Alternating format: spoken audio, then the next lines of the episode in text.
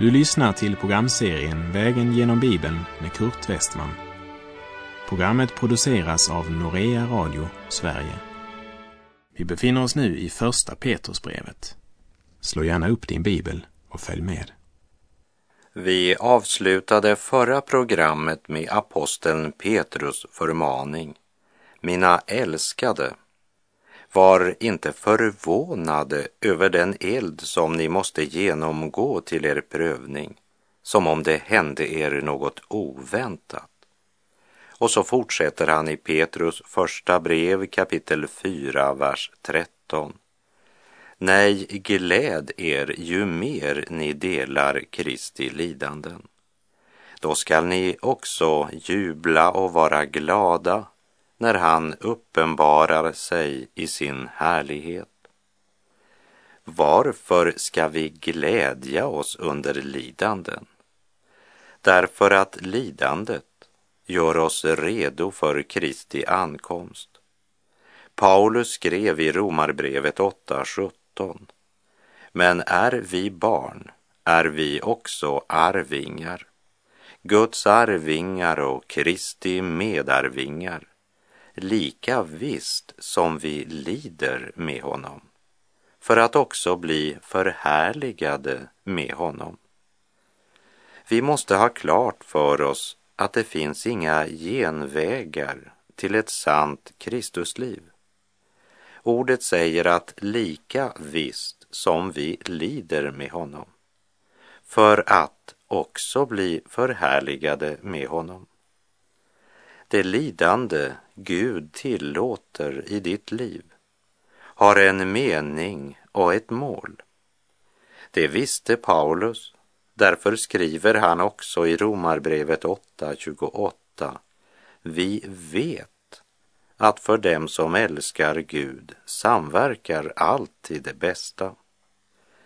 Varje prövning och smärta ska få sin förklaring en dag. Och Guds ord gör det klart för oss att smärta och lidande är en del av lärjungaskapets konsekvenser. Det är genom prövningar och smärta vi växer. Det talas så mycket idag om att Gud ska ta bort alla smärtor och alla prövningar och göra livet lätt och behagligt som om Gud skulle vara en kypare vars uppgift är att servera oss allt vad vi i vår kötsliga längtan önskar oss. Också det kristna hemmet drabbas av smärta. En trofast Herrens tjänare som nu är hemma hos Herren berättade om smärtan och tårarna när deras förstfödde dog. Ett barn vi länge väntat på och längtat efter, sa han. Smärtan var obeskrivlig. Samtidigt är det väl knappast något som har fört mig och min hustru så nära varandra som den smärtfyllda prövningen, sa han.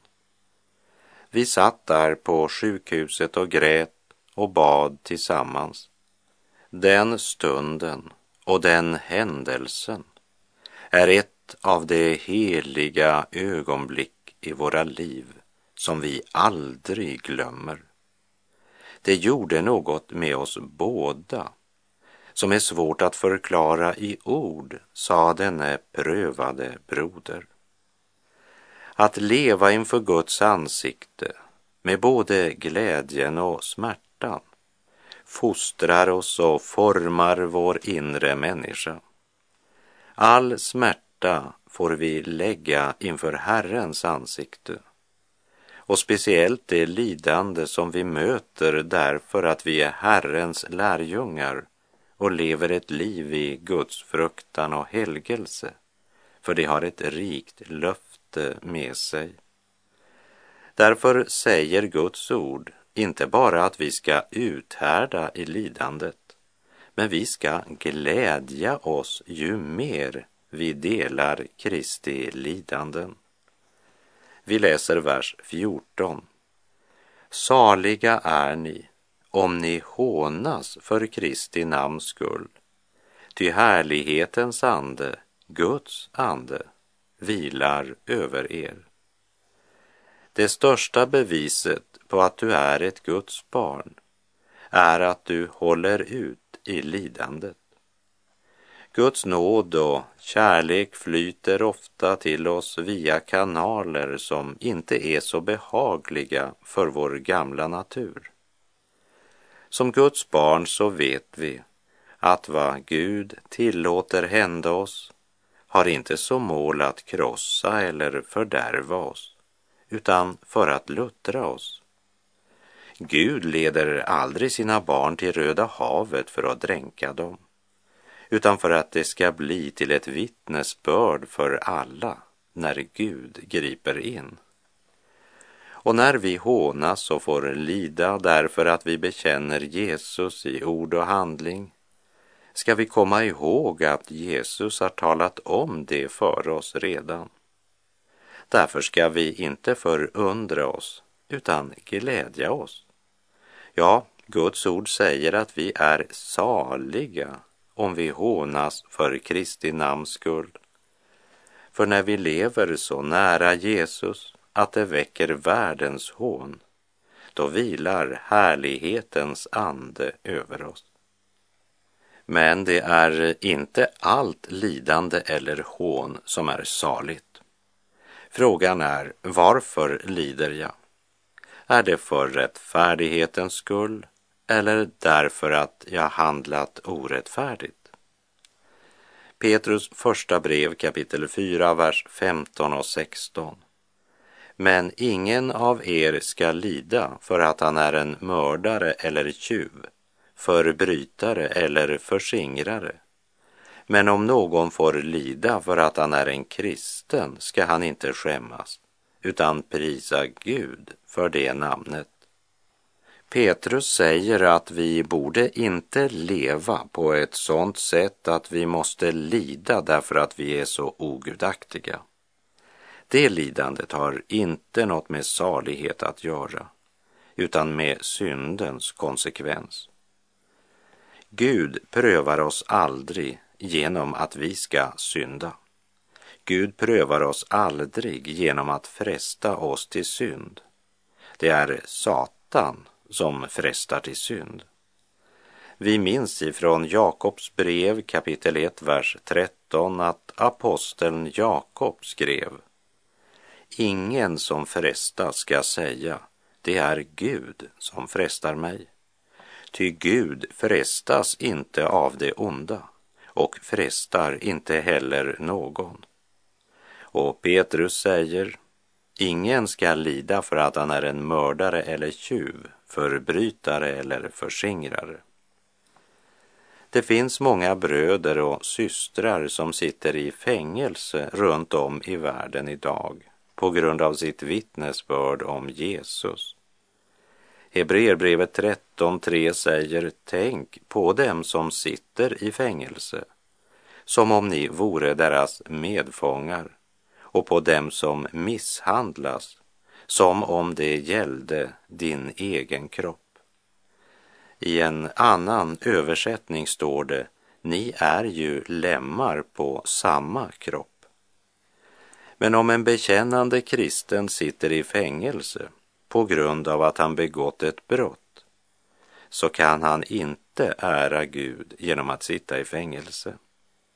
Men han kan bekänna synden som synd och vända om.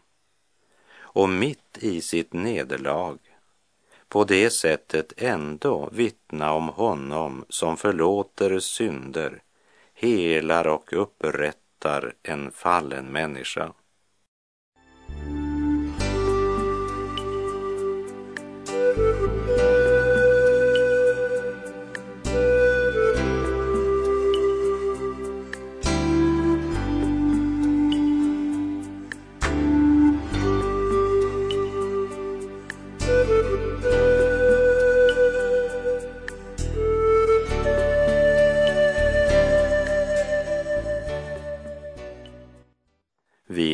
Läser i Petrus första brev kapitel 4, vers 17.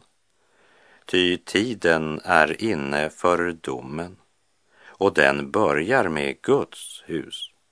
Men om den börjar med oss, vad ska då slutet bli för dem som inte lyder Guds evangelium?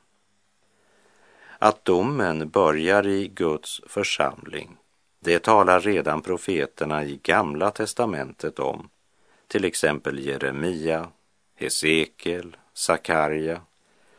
Men domen över Guds församling har som mål att fostra och tukta dem till rening, helgelse och förnyelse. Grenarna rensas för att de ska bära mer frukt. I Johannes 15, vers 2 säger Jesus Varje gren i mig som inte bär frukt skär han bort och varje gren som bär frukt rensar han för att den ska bära mer frukt.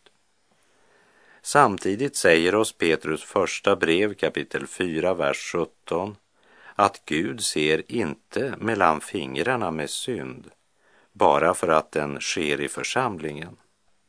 Att ha mottagit Guds nåd betyder inte att vi har rätt att synda. Och Gud förväntar mera av det folk som har fått del i evangeliets ljus och bekänner sig till hans namn. Därför skriver också Paulus till Korint där det förekom uppenbar synd i församlingen och han varnar dem med följande ord. Andra Korinterbrevet 5, vers 10. Ty vi måste alla träda fram inför Kristi domstol för att var och en skall få igen vad han har gjort här i livet, gott eller ont.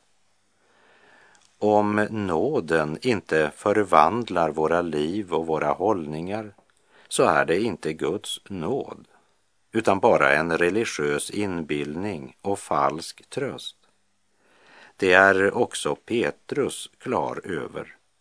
Därför påminner han alla Guds barn om att domen börjar med Guds hus. Om inte församlingen och den enskilda troende lever i daglig omvändelse, helgelse och förnyelse kan de inte heller vara ett salt och ett ljus i världen. Och då blir församlingen bara en religiös aktivitet och budskapet trampas ner av människorna. Låt oss komma ihåg att det är troende människor Paulus skriver till när han säger att vi måste alla träda fram inför Kristi domstol för att var och en skall få igen vad han har gjort här i livet, gott eller ont. Och så fortsätter han. Men om den börjar med oss vad ska då slutet bli för dem som inte lyder Guds evangelium? Och vidare vers 19.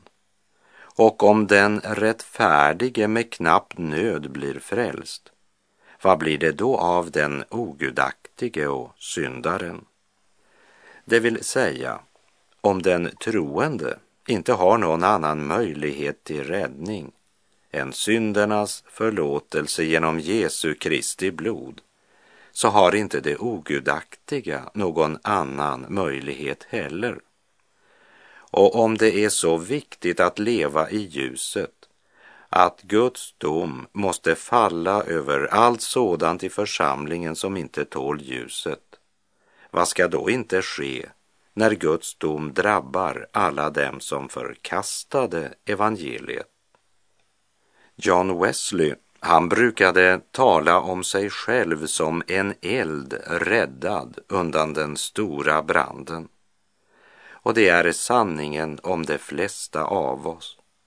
Wesley reste ju till Amerika som missionär utan att själv vara född på nytt. Och han gjorde följande uttalande. Jag kom till Amerika för att omvända indianerna men vem skulle omvända John Wesley? I sin biografi berättar han hur han i Georgia mötte en engelsk tjänsteman som hade sänts över för att administrera det området. Han var en mycket välstående man och gift med en mycket vacker kvinna. Den unga hustrun och John Wesley började kasta sina blickar på varandra. Och John Wesley blev uppenbart förälskad. Och han frågade henne om hon ville resa med honom och arbeta och bo bland indianerna. Och han trodde han var ett Guds barn och en missionär. Men hon sände honom tillbaka till England med orden. Det här går inte. Jag älskar dig och det kommer jag alltid att göra. Men Gud har kallat dig att göra en gärning för honom. Och så sände hon honom tillbaka till England. Och en natt när han vandrade fram och tillbaka på Aldergate så gick han in i ett hus där han hörde någon predika över en text i Galaterbrevet. Och senare skrev han i sin dagbok. Jag kände en förunderlig värme i mitt hjärta. Jag kände att jag litade på Kristus och Kristus alena för min frälsning. Jag fick visshet om att han hade förlåtit mig mina synder. Om det som söker Gud och önskar tjäna Gud med knapp nöd blir frälst, utan måste ryckas som en eld ur den fruktansvärda branden, vad blir det då av den ogudaktige och syndaren? frågar Petrus. Kära vän som inte är ett Guds barn.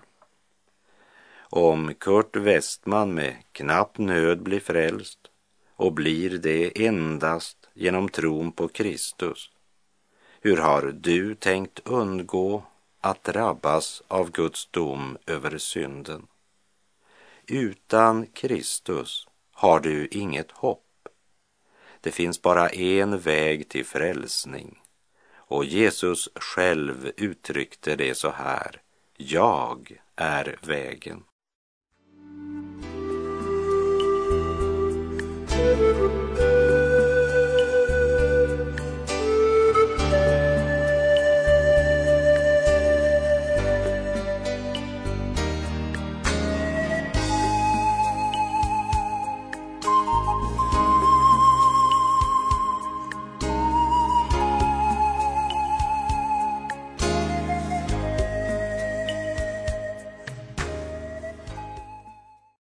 Vi har kommit till den sista versen i Petrus första brev kapitel 4.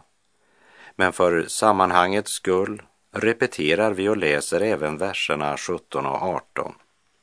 Petrus första brev 4, vers 17 till 19. Ty tiden är inne för domen och den börjar med Guds hus.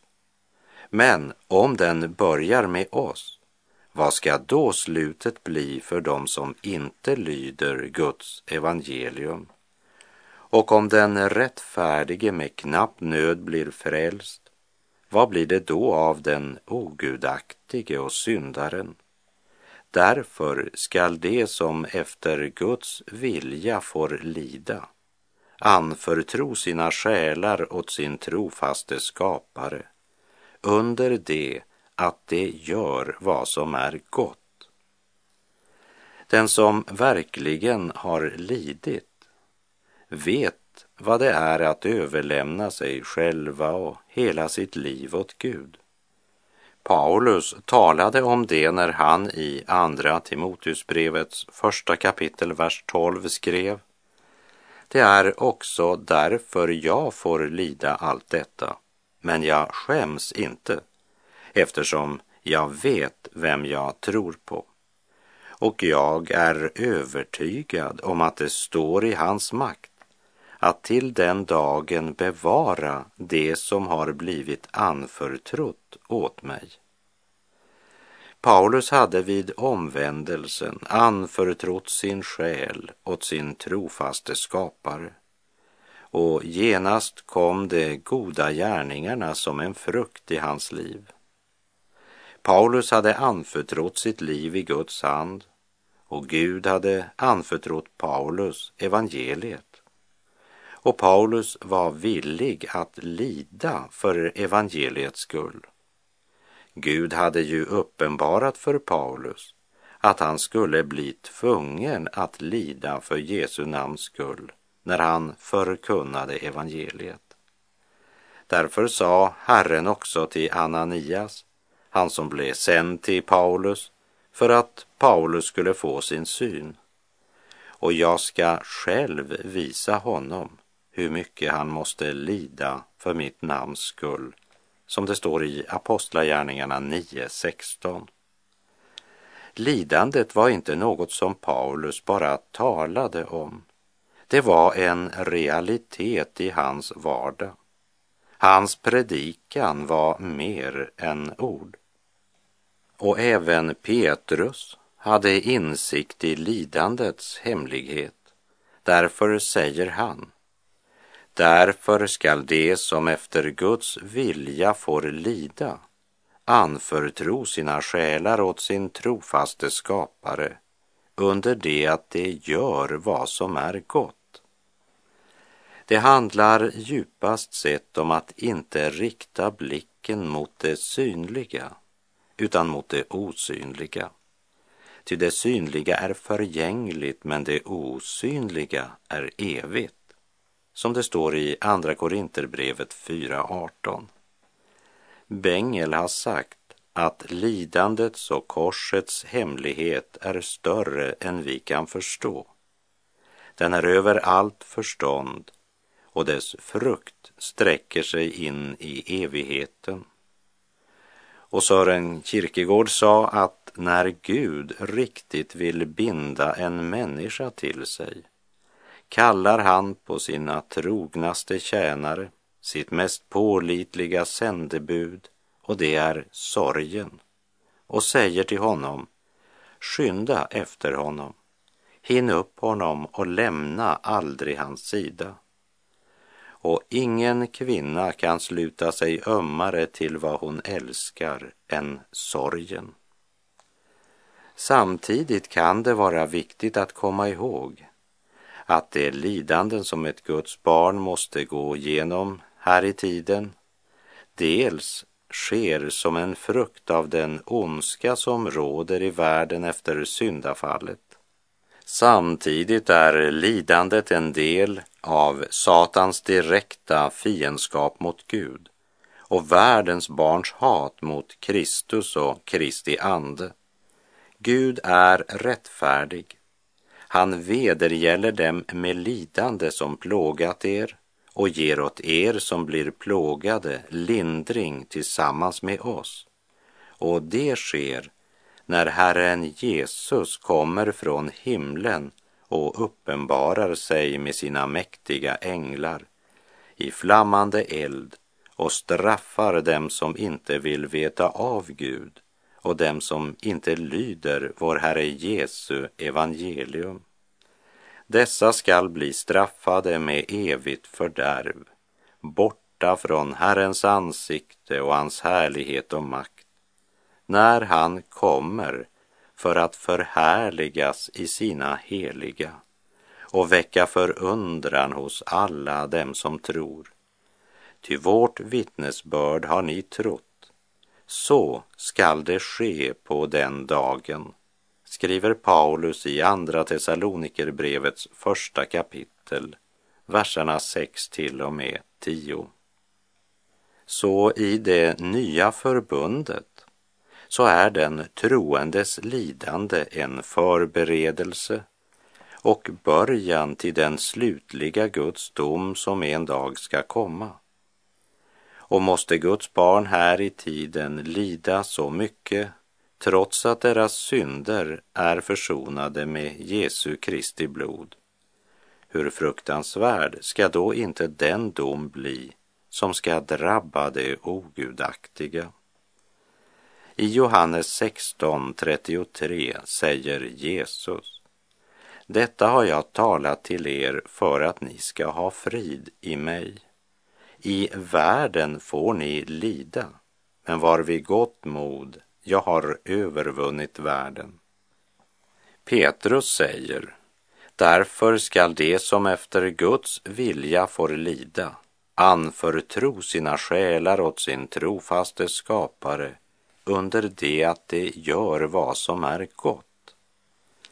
Vad är det Petrus pekar tillbaka på när han säger därför? Därför ska det som efter Guds vilja få lida. Han pekar tillbaka på det han sa från vers 12 till och med vers 18. Han talar där om en eld som Guds barn måste genomgå till sin prövning.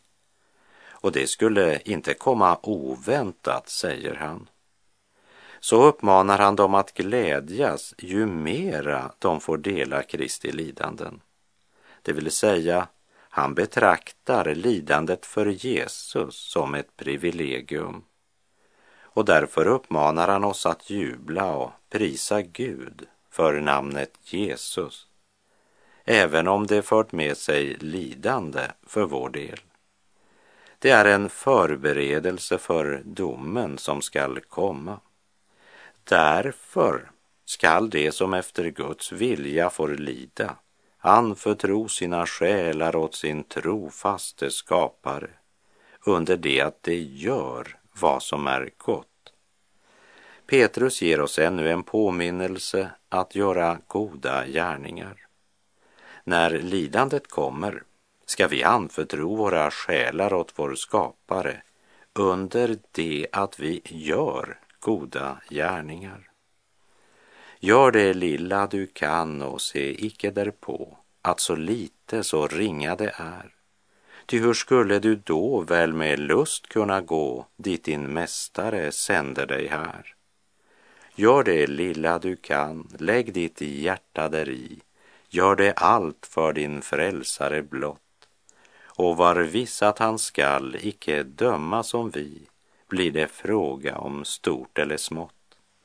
Gör det lilla du kan och besinna att Gud hos oss alla blott trohet vill se och så gläds att få gå som hans ringaste bud och att själv han all hjälp dig vill ge. O, vad fröjd om en dag han och säger till dig, vad du gjorde, det gjorde du mig. Och med det så är vår tid ute för den här gången. Herren vare med dig. Må hans välsignelse vila över dig. Därför ska de som efter Guds vilja får lida anförtro sina själar åt sin trofaste skapare under det att de gör vad som är gott. Gud är god.